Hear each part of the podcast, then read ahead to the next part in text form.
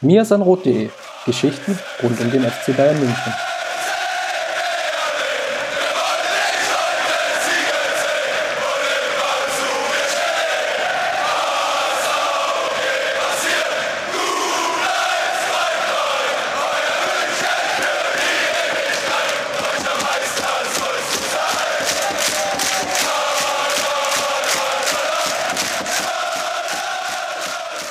Hallo und herzlich willkommen zum Mir ist ein Rot Podcast, Episode 58. Ich bin Jan, lang nicht mehr gehört ähm, und damit ich auch ein bisschen wieder reinkomme an der Stelle, an meiner Seite wie immer der Justin. Servus nach äh, Berlin. Grüße Justin, hi. Nach Potsdam, Servus. Oh, Potsdam, oh Gott, wie, wie konnte mir das passieren, wie konnte mir das passieren? Ähm, du, lass uns mal ähm, über ein paar Themen quatschen. Also wir haben ja ähm, Champions League auf dem Radar, damit ein bisschen mehr Fokus auch nochmal auf Renato Sanchez, der auch in der Analyse sehr gut weggekommen ist, zu Recht. Ähm, dann auf äh, die Partie oder zur Partie auf Schalke und so ein bisschen die allgemeine Frage, die da in Facebook Live schon aufkam oder die mir da auf dem Lippen brannte, letztendlich, wo steht denn der FC Bayern jetzt eigentlich? Was können wir an der Stelle dazu sagen? Ähm, aber lass uns starten äh, und direkt reingehen mit dem Spiel in der Champions League. Ähm, hol uns mal ab, was war denn so dein Eindruck vor dem Spiel oder was war so deine Erwartungshaltung vielleicht eher? Ähm, meine Erwartungshaltung war, dass der FC Bayern ein ganz souveränes Spiel macht, trotz der Auswärtskulisse dort in Lissabon. Ähm, hatte ich schon die Hoffnung, dass Bayern ein sehr kontrolliertes Spiel macht, gerade auch in Ballbesitz ruhig bleibt, wenn Benfica vorne presst ähm, und dass sie auch Lösungen finden, wenn Benfica mal ein bisschen tiefer steht. Äh, ja, das war so meine Erwartung. Ich habe auch mit ein bisschen mehr Ballbesitz gerechnet, wenn ich ehrlich bin, als es dann letztendlich wurde. Was sagst du denn, denn zu der Aufstellung? Also vor allen Dingen das, äh, das Mittelfeld mit Martinez, mit Sanchez, mit Rames. Ähm, bisschen Bauchschmerzen vor Beginn habe ich eventuell rausgehört, also äh, in dem Facebook Live und in Slack. Ähm, was denkst du denn? Oder was hast du gedacht, besser gesagt? Ja, tatsächlich ähm, habe ich ein bisschen das Ganze unterschätzt, sage ich mal. Ähm, Sanchez ist ein Spieler, den ich sehr mag von, von seinem Typ her. Ähm, aber ich hatte so ein bisschen die Sorge, dass es nicht reicht im Spielaufbau, dass Martinez und Sanchez äh, sich da vielleicht ein bisschen auf den Füßen stehen, gerade Sanchez, der jetzt nicht so eingespielt ist in der Mannschaft. Ähm, ja, und Rames Rodriguez ist natürlich, je, je, höher er spielen kann, umso wertvoller ist er auch für den FC Bayern. Äh, aus der Tiefe kann er zwar durchaus den Spielaufbau gestalten, ähm, aber ich habe da schon gedacht, dass es vielleicht ein bisschen wenig Durchschlagskraft dann nach vorne und ein bisschen im Spielaufbau hapern wird. Und zusammenfassend dann an der Stelle, jetzt nach dem Spiel oder mit dem Spiel im Rücken, ähm, alle Ängste abgebaut, alles super oder ähm, die Prüfung bestanden und vielleicht noch Probleme künftig genau an dieser Stelle? Gerade im Spielaufbau war ich doch sehr überrascht, wie gut Bayern das gelöst hat. Also die beiden Tore waren ja herausragend von hinten bis vorne rausgespielt. Äh, das habe ich mir vor dem Spiel nicht so erträumt. Das war wirklich klasse. Ähm, ich hätte nicht erwartet, dass das so funktioniert mit Martinez und Sanchez, aber gerade Sanchez, der dann von vorne immer so ein bisschen nach, nach äh, hinten wieder gekippt ist und sich dann im Mittelfeld angeboten hat für so halblange Pässe, so über 20, 30 Meter. Äh, damit hat man Benfica dann teilweise geknackt und wenn das der Plan war, dann ist alles aufgegangen, würde ich sagen, und war auch ein nettes taktisches Mittel. Es war ja nun auch dann der erste Auftritt unter dem neuen Trainer, wenn du gerade vom taktischen Mittel oder dieser Idee eben gesprochen hast. Ähm, wie ordnest du denn äh, diesen Auftritt ein von Kovac? Ich meine, mit einem Sieg ist immer super, aber haben wir einen konkurrenzfähigen FC Bayern an der Stelle gesehen? Zumindest jetzt erstmal nur auf die Gruppenphase gesprochen. Ja, in der Gruppenphase auf jeden Fall. Ich glaube sogar, dass äh, das Spiel in Lissabon das schwerste jetzt überhaupt war in der Gruppenphase und das haben sie sehr souverän gemeistert. Ähm, am Ende stehen zwar 14 zu 14 Schüsse ähm, auf, oder in der Statistik, aber 0 zu 4 Großchancen für den FC Bayern und Benfica hat großteils nur aus der Ferne geschossen. Ich glaube, das ist so ein bisschen auch die Erkenntnis der ersten Wochen unter Kovac, dass die Mannschaft sehr gut verteidigen kann, dass sie gegen den Ball sehr eng verschiebt, dass sie schnell verschiebt vor allem und auch wenig Großchancen zulässt gegen jeden Gegner bisher. Da jetzt mal direkt auf, wie angekündigt, auf äh, Renato Sanchez eingegangen. Ähm, ich zitiere mal deine Analyse und zwar hast du da geschrieben, ein großer Unterschied zu früheren Tagen ist aber, dass der Portugiese es nicht mehr so sehr erzwingen möchte. Er wirkte klarer in seinen Aktionen, wusste zu jeder Zeit, was er als nächstes machen möchte. Die Kommentare oder unsere Leser haben ihn da ja nicht so gut wegkommen lassen oder zumindest ähm, da ein bisschen aufgesplittet. Ähm, die Stimmung war eher so ein bisschen erste Halbzeit Fremdkörper, in der zweiten deutlich besser eingebunden. Ähm, woran meinst du denn lag das oder würdest du das ähnlich sehen und woran kann man das eventuell festmachen? Ähm, tatsächlich habe ich solche Kommentare auch auf Twitter gelesen. Ich fand gar nicht so sehr, dass Sanchez äh, nicht gut eingebunden war. Wie gesagt, er hat sich dann äh, aus höheren Zonen mal ein bisschen tiefer fallen lassen und hat sich für diese 20, 30 Meter Bälle, also diese halblangen Bälle angeboten, um die erste Pressinglinie dann knacken zu können. Und das hat er wirklich herausragend gemacht. Ähm, Woran es vielleicht ein bisschen gehapert hat, ist äh, an der Unterstützung. Manchmal war er dann 1 gegen 2 oder 1 gegen 3 und dann hat man so ein bisschen den Sanchez gesehen, der es im ersten Anlauf in München nicht geschafft hat, weil unter Druck trifft er noch nicht die richtigen Entscheidungen. Allerdings ist das meiner Meinung nach ein bisschen meckern auf hohem Niveau. Ähm, ich fand, dass er schon in der ersten Halbzeit sehr viel Dynamik ins Spiel gebracht hat mit seinen langen Dribblings, mit seiner Physis ähm, und dass er auch im Passspiel zumindest das Einfache gemacht hat. Und genau das meinte ich auch in der Analyse. Ähm, man hatte immer so in der Anfangsphase das Gefühl bei Bayern, ähm, dass er zu viel will, dass er jede Situation irgendwie erzwingen will, immer was Gutes machen will, aber sich dabei übernimmt. Und aktuell habe ich das Gefühl, dass er genau das macht, was er kann, dass er, dass er halt weiß, was er kann und ähm, ja, dass er einfach auch ein anderes Selbstbewusstsein hat. Wie meinst du, hat er sich das erarbeitet? Ist das denn doch aus der Zeit, in der er eben nicht in München war, also den Cut, den man gemacht hat, von dem ja, schwierigen Start mal noch mild ausgedrückt, dann die Zeit äh, weg, jetzt unter neuem Trainer zurück.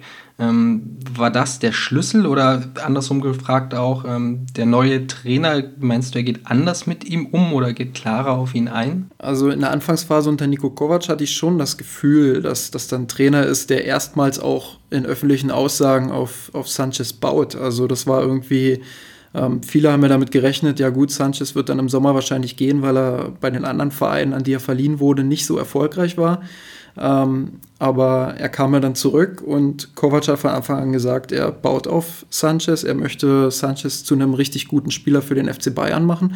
Und bisher ähm, hält er da auch Wort. Also auch wenn jetzt ein paar Verletzungen das begünstigt haben, ist es ja durchaus so, dass äh, Sanchez ja, in der Vorbereitung viel gespielt hat und jetzt auch die Aussagen vom Trainer bekommen hat, äh, dass er in Zukunft wieder häufiger spielen wird. Ich meine, wir haben ja damals auch sowohl seinen Neuzugang analysiert, als auch ähm, diese schwierige Phase ähm, begleitet. Wenn du jetzt, ich weiß gar nicht, ob man, meinst du, man kann jetzt einen Cut ziehen und das als zweiten Neuanfang sehen oder wie viel Ballast muss man denn da eigentlich jetzt noch einrechnen ähm, für Sanchez aktuell? Mit dem Blick auf seine Zukunft beim FC Bayern oder eben die Rolle, die er in der Zukunft beim FC Bayern spielen kann. Ich glaube schon, dass ein Cut sehr wertvoll wäre, dass man ihn quasi als Neuzugang im Sommer, im Sommer bewerten sollte. Ähm, allein deshalb, weil er, weil es ja für ihn einfach wie ein Neuanfang in München ist, mit neuem Trainer, ähm, nach seiner Zeit wo es nicht geklappt hat. Und ähm, da sollte man jetzt versuchen, den Kopf frei zu machen. Ich glaube, Kovac weiß das auch aber man sollte auch nichts überstürzen. Und das hat Kovac auch öffentlich so ein bisschen durchdringen lassen. Äh, man sollte jetzt Schritt für Schritt denken. Er hat einen guten Auftakt jetzt in München gehabt und darauf kann man sicherlich aufbauen. Aber man sollte nicht erwarten, dass er jetzt in den nächsten zwei bis drei Wochen irgendwelche Wunderdinge vollbringt, sondern man sollte Schritt für Schritt dafür sorgen, dass er diese dynamischen Dribblings nach vorne vielleicht noch mehr einbringen kann. Ähm, dass er unter Druck noch bessere Entscheidungen trifft. Das sind sicherlich Sachen, an denen man jetzt in der nahen Zukunft arbeiten kann. Und wenn er da Schritt für Schritt besser wird, dann bin ich sicher, dass wir einen Spieler im Mittelfeld haben, der uns auch einen großen Mehrwert bringen kann. Wann glaubst du denn, oder würdest du dir trauen oder sagen, einen Zeitstempel da? Also dauert es die ganze Saison noch? Ähm, das wäre so ein bisschen mein Gedanke dahinter. Ich meine, äh, es ist ein sehr junger Spieler, ähm, den muss man eine Weile sehen und auch in so einen System oder unter einem Trainer in einem Verein eigentlich einbetten, ähm, macht vielleicht gar einen Schritt weiter gegangen an der Stelle eine Bewertung von Renato Sanchez gar in dieser Saison nur bedingt Sinn, weil es doch eine ja, Wette klingt immer ein bisschen blöd, aber es ist ja, ein, ja eine, beliebte, eine beliebte Redewendung, eine Wette auf die Zukunft ist oder jemand für die Zukunft. Ich glaube schon, dass man in dieser Saison schon ernsthafte Bewertungen anstellen kann. Man sollte nur nicht den Fehler machen und äh, jetzt wie bei Götze beispielsweise damals sagen, ja, Sanchez hat jetzt in den wichtigen Spielen überhaupt keine Rolle mehr gespielt, ähm, deswegen ist er jetzt irgendwie gescheitert oder so. Ich denke, und das meine ich auch mit Schritt für Schritt, ähm, man sollte dann am Ende gucken, wie viele Minuten hat er insgesamt gehabt, wie waren seine einzelnen Auftritte, hat er sich individuell in diesen Auftritten auch gesteigert und verbessert. Und dann kann man sicherlich im Sommer ähm, neu bewerten, ob er ein Spieler für die Zukunft des FC Bayern ist oder ob man sich dann vielleicht doch noch trennt. Aktuell sieht es ja gut aus und aktuell macht er ja auch diese Entwicklung zumindest schrittweise nach vorne. Du hast ja äh, ihn oder ihm letztendlich auch die Überschrift gewidmet in der Analyse. Ähm, gibt es noch einen zweiten Spieler, der da in irgendeiner Weise hervorzuheben wäre aus äh, dem Spiel in Lissabon? Ich weiß, dass du ähm, Kimmich äh, als Punkt, ich glaube Punkt 4 war es, als Lahmgedächtnisleistung genannt hast. Äh, ist es wieder Joshua Kimmich? Ja, der war auf jeden Fall ähm, gerade im Spielaufbau sehr wichtig. Auch wenn Benfica mal sehr hoch gepresst hat, war er einer der Ruhefaktoren ähm, die dann gemeinsam mit Boateng und Robben meistens ein Dreieck gebildet haben und äh, sich befreien konnten. Ich würde vielleicht zusätzlich auch noch David Alaba herausheben, ähm, der in den letzten Jahren ja zu Recht kritisiert wurde, aktuell unter Kovac aber schon den Eindruck macht, dass er wieder zur alter Stärke findet und ja auch zu alter Sicherheit. Okay, dann ähm, mal den Gang wechseln, äh, den Flieger zurück von der Champions League bestiegen und wieder in, in der Bundesliga angekommen. Ähm, Wird es ein bisschen ähnlich gestalten, wenn wir über Schalke sprechen. Ähm, unsere Talking Points letztendlich sind ja, dass sie einen anderen äh, Spielstil haben oder auch sehr dominant auftreten. Was war denn da deine Erwartung vor der Bundesliga? Partie, ähm, auch mit der Champions League im Nacken und jetzt äh, haben wir auch bald wieder in den Spiel. Was war so, wie bist du herangegangen eigentlich beim Zuschauen? Ja, also ich habe Schalke tatsächlich sehr aggressiv erwartet. So war es ja dann auch. Ähm, allein schon deshalb, weil sie in der Bundesliga noch nicht einen Punkt haben. Ähm, ich hätte vielleicht damit gerechnet, dass Schalke sich noch ein bisschen tiefer fallen lässt, ein bisschen defensiver und kompakter noch agiert. Ähm, Gerade in der ersten Halbzeit haben sie Bayern da einige Angebote gemacht, indem sie nur halbherzig nach vorne gepresst haben. Aber ähm, im Laufe des Spiels wurden sie dann tatsächlich auch ein Gegner, der ja den Bayern den Spielaufbau tatsächlich sehr schwer gemacht hat. Damit hatte ich nicht so gerechnet. Ähm, ja, und von Bayern habe ich mir vor dem Spiel einfach genau dasselbe erwartet wie vor dem Spiel in Lissabon, dass sie sehr souverän damit umgehen, egal ob Schalke nun tief steht oder äh, hoch angreift, dass sie passsicher sind, ähm, dass sie ihr Spiel durchziehen und am Ende auch eine dominante und souveräne Leistung auf den Platz bringen. Natürlich plus die drei Punkte. die wir natürlich wollen. Tobi hat die Analyse geschrieben und hat da besonders ähm, Thiago hervorgehoben, der, ähm, so schreibt er oder schrieb er, als alleiniger Sechser aktuell fehlerlos ist und die Fähigkeiten, um ihn wieder zu zitieren, der aller Vorgänger aus der jüngeren Vergangenheit ähm, vereint.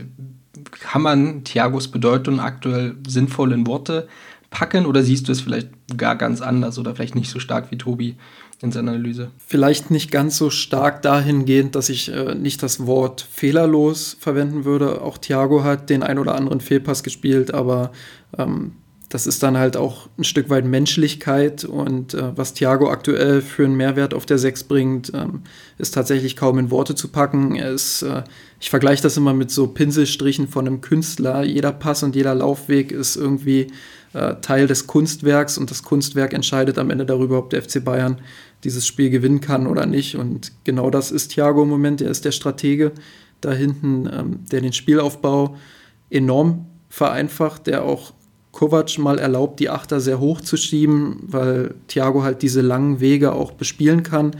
Und äh, deshalb ist er alleine schon fürs Ballbesitzspiel enorm wertvoll. Aber er ist eben auch gegen den Ball extrem wertvoll und das wird immer so ein Stück weit auch unterschätzt. Viele sagen ja immer, ja, Javi Martinez ist so die beste Absicherung hinten.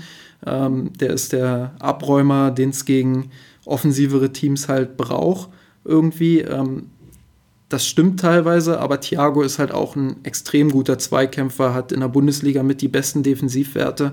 Und das wird mir mal so ein bisschen unter den Tisch gekehrt, wenn über Thiago gesprochen wird. Muss man an der Stelle aber auch die, ja, das Gesamtmannschaftskonstrukt ähm, loben. Also vor allen Dingen, wenn ich jetzt mal zurückdenke an die ersten Spiele unter äh, dem neuen Trainer. Ähm, meine bisschen Sorge oder was mir irgendwie so auffiel, war schon das Thema ähm, Rückwärtsbewegung. Das, ich meine, darüber reden wir gefühlt seit Jahren und darüber werden wir immer reden. Aber ich hatte jetzt vor allen Dingen im Spiel gegen Schalke ähm, schon das Gefühl, auch äh, in der Champions League und so in letzter Zeit, dass das ganze Thema Rückwärtsbewegung, dieses Mitarbeiten, ähm, wesentlich besser geworden ist. Ist das auch einer der Schlüssel, ähm, warum es gerade so so gut läuft, in Anführungszeichen, beziehungsweise so gut aussieht ähm, und man diese Gegner dann auch dominiert. Wie würdest du die aktuelle Balance äh, in der Mannschaft oder im Spiel der Mannschaft äh, dann einordnen an der Stelle? Ja, also wenn der FC Bayern mal dazu gezwungen ist, sich wirklich von vorne nach hinten zu bewegen, dann, dann sieht das sehr gut aus. Ähm, ich würde aber tatsächlich den Schlüssel in dieser Dominanz gerade in der Bundesliga derzeit im Gegenpressing sehen. Ähm, durch die hohen Achter hat der FC Bayern vorne nicht nur mindestens fünf Offensivspieler, die sofort ins Gegenpressing gehen können, sondern die stehen meistens auch verdammt gut und ähm, gerade Leverkusen hat man angesehen, dass die mit der Situation in München komplett überfordert waren. Ähm, auch Schalke hatte mit diesem Gegenpressing seine Probleme, wenn Bayern dann mal hoch angelaufen ist ähm, oder hoch den Ball verloren hat.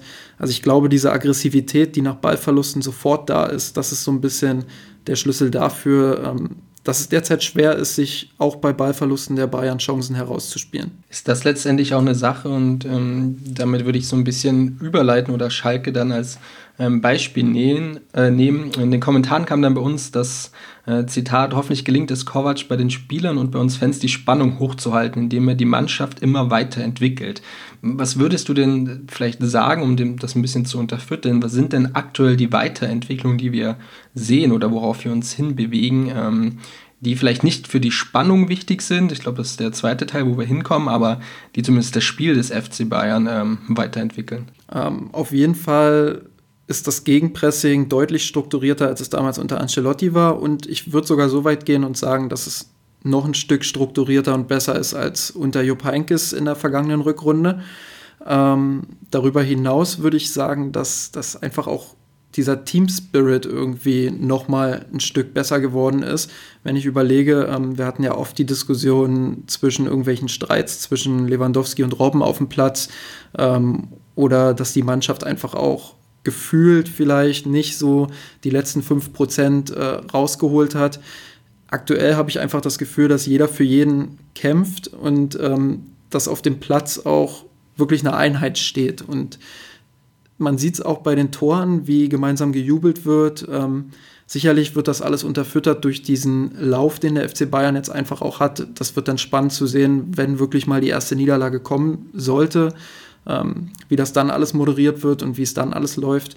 Aber aktuell habe ich schon das Gefühl, dass da eine Einheit auf dem Platz steht und ich glaube, dass das auch ein wichtiger Punkt ist, um auch taktisch die letzten fünf bis zehn Prozent aus dieser Mannschaft herauszuholen. Also letztendlich so ein bisschen eher die Moderationsrolle, ähm, die vom Trainerteam an der Stelle kommt, ähm, oder ist es wirklich die taktischste Weiterentwicklung. Du hast auch aufgenommen in unseren Notizen, dass es eben um Flexibilität in der Ausrichtung gehen könnte. Vermisst du die? Sind wir da auf einem guten Weg? Ähm, oder ist es aktuell eher den Kader beisammenhalten, den Kader in, in eine Spur bringen? Ähm, Stichwort Flexibilität, das hat der Kovac auch in seiner allerersten Pressekonferenz bei Bayern eingefordert. Er hat gesagt, er will mit Bayern mehrere Systeme spielen lassen. Ähm, bisher hat er das tatsächlich auch so durchgezogen, meiner Meinung nach. Ähm, Schon nach dem Hoffenheim-Spiel kam ja die Änderung mit den hohen Achtern. Äh, jetzt gegen Benfica und Schalke hat sich Bayern auch mal in einigen Phasen ein bisschen tiefer fallen lassen, gegen Benfica sogar noch ein bisschen stärker. Ähm, ich glaube, gegen Benfica waren es knapp 60 Prozent Ballbesitz, eher noch darunter. Ähm, gegen Schalke waren es dann schon wieder 70. Also mal dominante Spiele, in denen Bayern wirklich von vorne weg alles kontrolliert und mal eher Spiele, wo sie sich auch mal fallen lassen, kompakt hinten stehen aber, und das ist der Unterschied zu beispielsweise der Zeit unter Carlo Ancelotti, ich habe nie das Gefühl gehabt, dass der FC Bayern ähm, in diesen tieferen Phasen das Spiel aus der Hand gegeben hat. Das, früher hatte ich immer das Gefühl, die müssen den Ball haben, ähm, sonst schwimmen sie hinten, dann kann jederzeit ein Gegentor fallen. Aktuell bin ich da wirklich sehr ruhig auch vorm Fernseher, was für mich schon äh, sehr selten ist.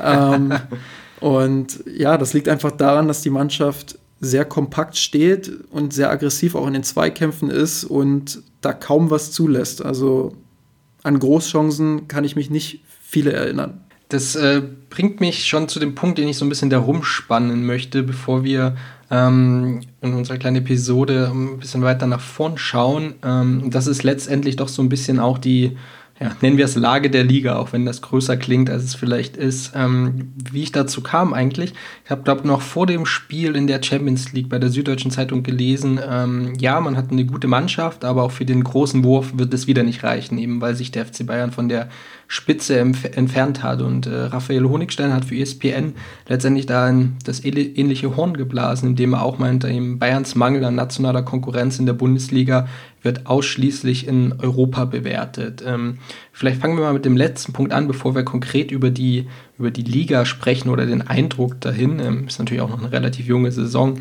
aber ähm, ist Europa der aktuelle Gradmesser? Können wir eigentlich nur da sagen, in Champions League-Auftritten, wie gut der FC Bayern aktuell wirklich ist? Leider ist das so. Ähm, ich sehe in der Bundesliga aktuell nicht eine Mannschaft, die wirklich auf dem Niveau spielen kann, das Bayern hat.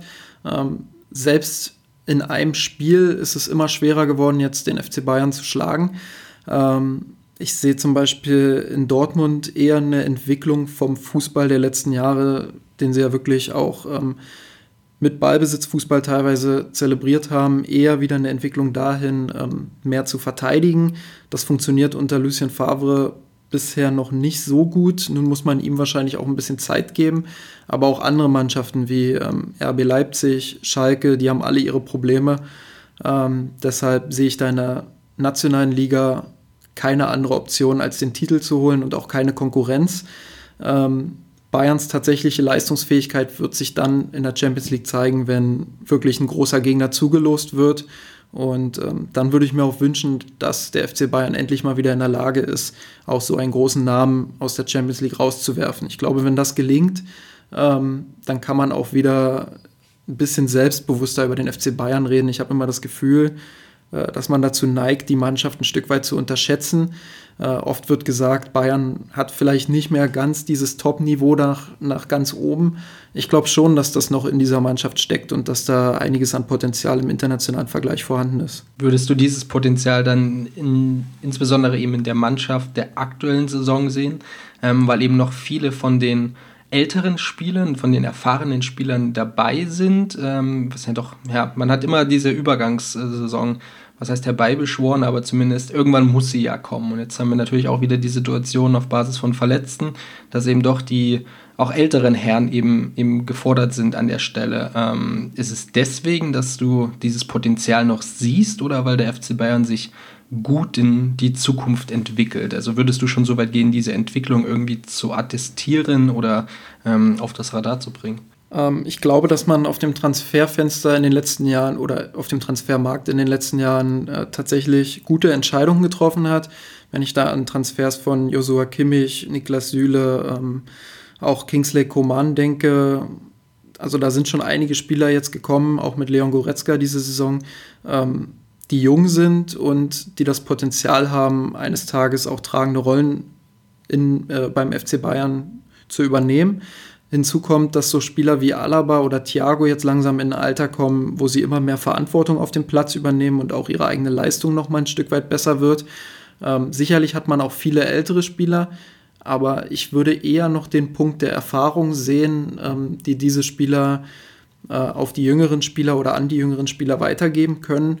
Und ich sehe es bei Ribery und Robben tatsächlich aktuell nicht extrem dramatisch. Ähm, es wäre mir durchaus lieber, wenn beispielsweise einer der beiden plus Coman in einem Champions League Halbfinale gegen, weiß ich, Real Madrid oder Barcelona spielt. Ähm, aber ich glaube, dass man auch mit den beiden älteren Herren gute Chancen hat, Top-Mannschaften in Europa zu schlagen. Ich finde an diesem ganzen Thema, also es war in irgendeiner Form klar, sage ich mal, dass vor dem ersten Champions League-Auftritt äh, ganz viele Stücke oder Artikel kommen, die es versuchen einzuordnen, die auch versuchen, den FC Bayern einzuordnen, so wie er Stand jetzt ist. Und viele dieser, ja, dieser Artikel dann den langen Wurf in die Zukunft gemacht haben, um zu sagen, ja, wir wissen vielleicht mehr im Achtelfinale oder Anfang nächstes Jahres.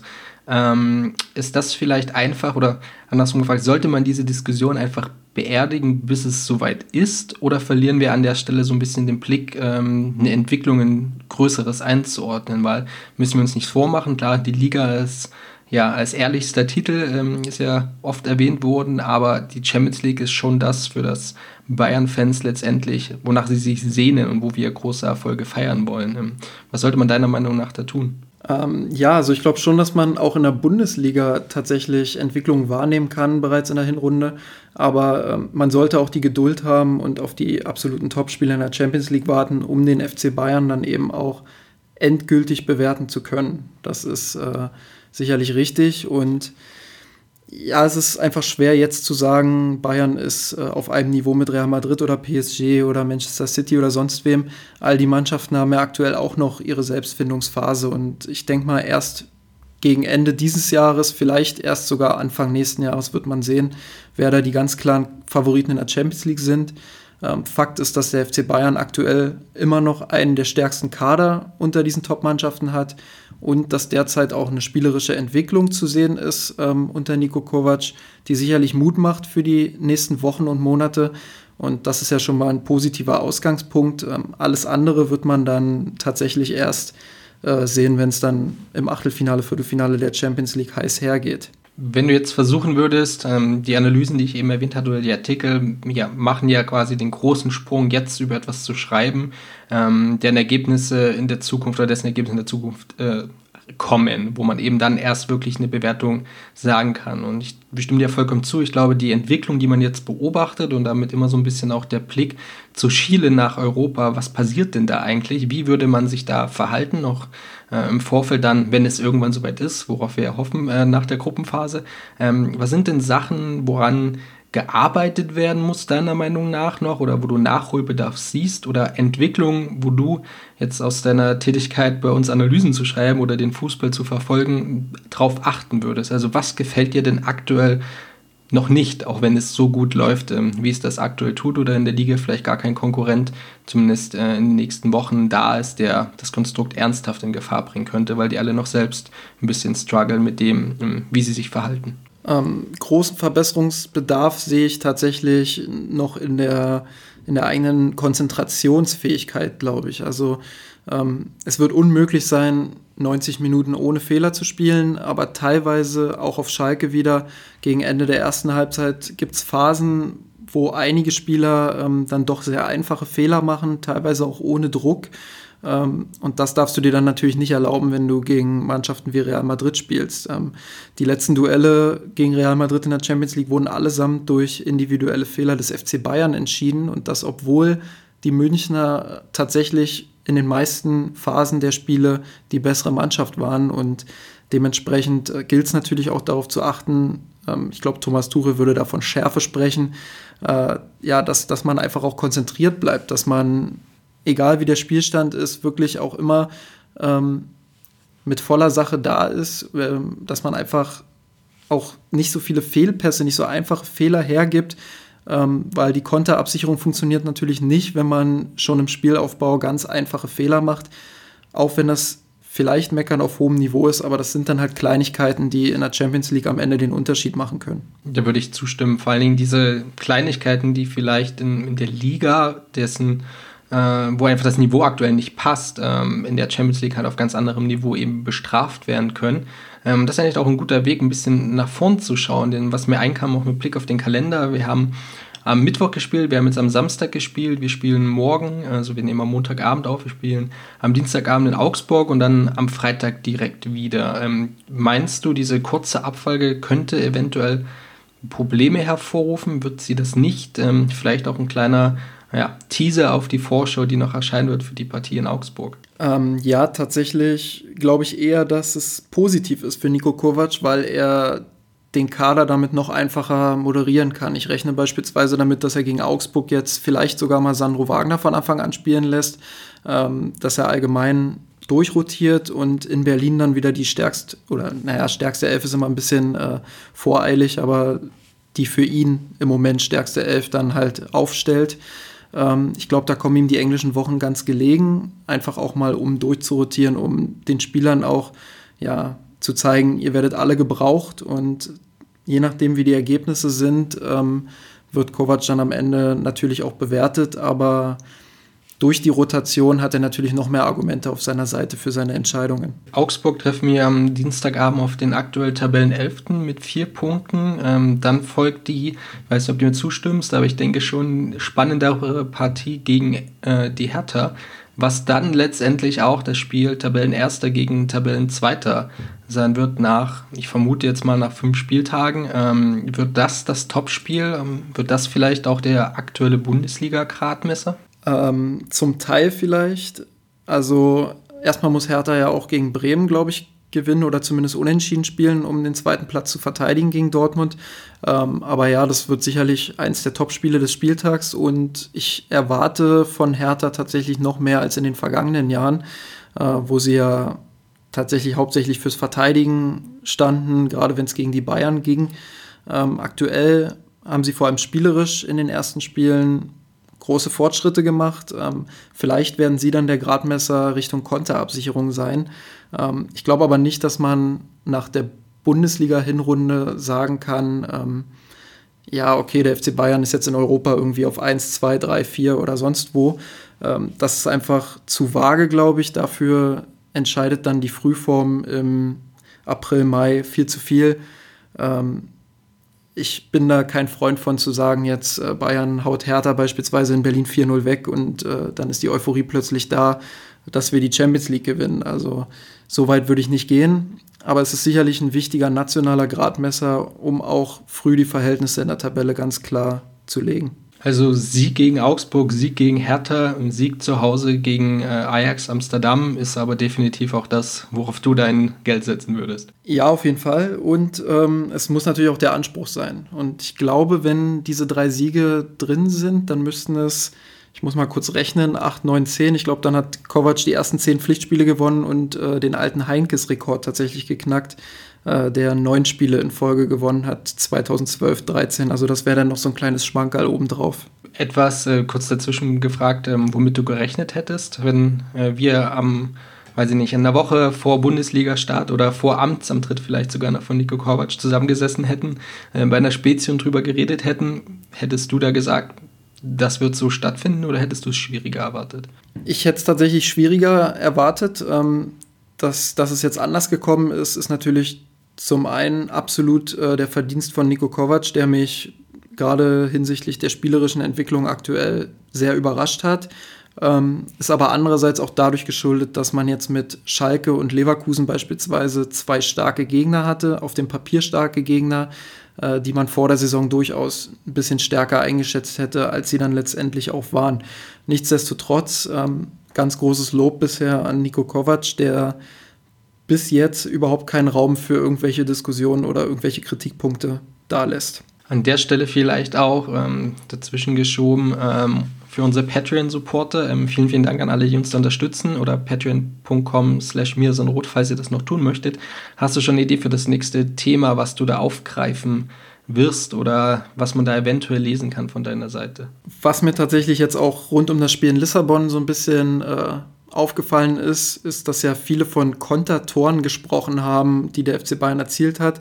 Äh, tatsächlich waren das für mich eher Tore aus Ballbesitzsituationen und vielleicht werde ich mich so ein bisschen äh, auf taktischer Ebene mit dem FC Bayern unter Nico Kovac beschäftigen und äh, aufschlüsseln, was genau jetzt dafür sorgt, dass Leute den Eindruck haben, dass das Kontertore waren. Perfekt. Ähm, falls ihr da draußen Lust habt, ähm, das zu lesen ähm, und eventuell noch kein Unterstützer sagt von mir, Sandroth, ähm, gerne mal vorbeischauen. Exklusive Analysen oder Hintergrundgeschichten äh, von Justin auf patreon.com slash mir ist an Rot. Ähm, Justin, also ich habe jetzt mitgenommen, äh, in der Liga, ja, macht uns gerade aktuell keiner Konkurrenz. In der Champions League haben wir sehr, sehr gut abgeliefert. Äh, ein eher freudiges Auge schaut auf Renato Sanchez und ähm, du hast dich eigentlich gerade festgelegt, dass wir die nächsten drei Partien gewinnen. Wäre das die Zusammenfassung dieser Episode? Ja, ähm, ich bin selbst ein bisschen erschrocken, dass ich hier irgendwie drei Siege in Folge tippe. Normalerweise tue ich mich ja schon mit einem Sieg schwer. Äh, ja, bisschen pessimistisch bin ich ja doch immer.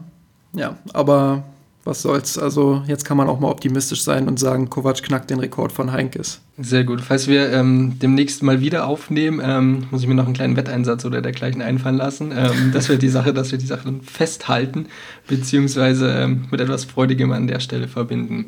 Super. Ähm, Justin, ähm, hast du noch Themen? Äh, sonst würde ich nämlich den Deckel da sogar drauf machen und ich glaube, so einen kurzen Zwischen- Fazit-Podcast, äh, den wir hier mitgemacht haben. Ich fand es äh, persönlich super gut, ähm, was mit Renato Sanchez passiert ist. Das ist so ein bisschen mein Highlight auch der letzten Wochen äh, gewesen.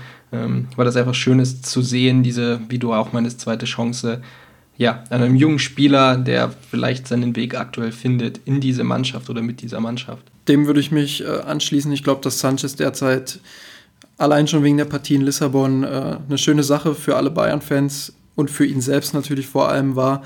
Ähm, ich wünsche mir, dass er gegen Augsburg spielt und dass er da genauso abliefern kann wie in Lissabon und dann ist das schon der zweite Schritt. Perfekt, dann ähm, schauen wir, was in Augsburg passiert. Lesen morgen alle oder am Tag äh, oder am Tag vor dem Spiel ähm, deine Vorschau ähm, und bin auch sehr gespannt, was äh, gegen die Hertha in Berlin dann abgeliefert wird am Freitagabend. Justin, vielen, vielen Dank.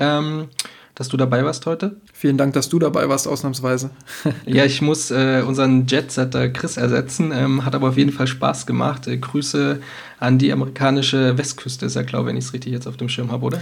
Ja, ich weiß es nicht. Also der ist ja überall, wenn er nicht schon wieder in Lettland ist und da irgendwelche Fußballspiele guckt. Ja, zu, zur Not hat er sich wahrscheinlich irgendwie vierte äh, kroatische Liga äh, für den Flug mitgenommen oder dergleichen. Grüße an Chris, ähm, der wird das hoffentlich hören.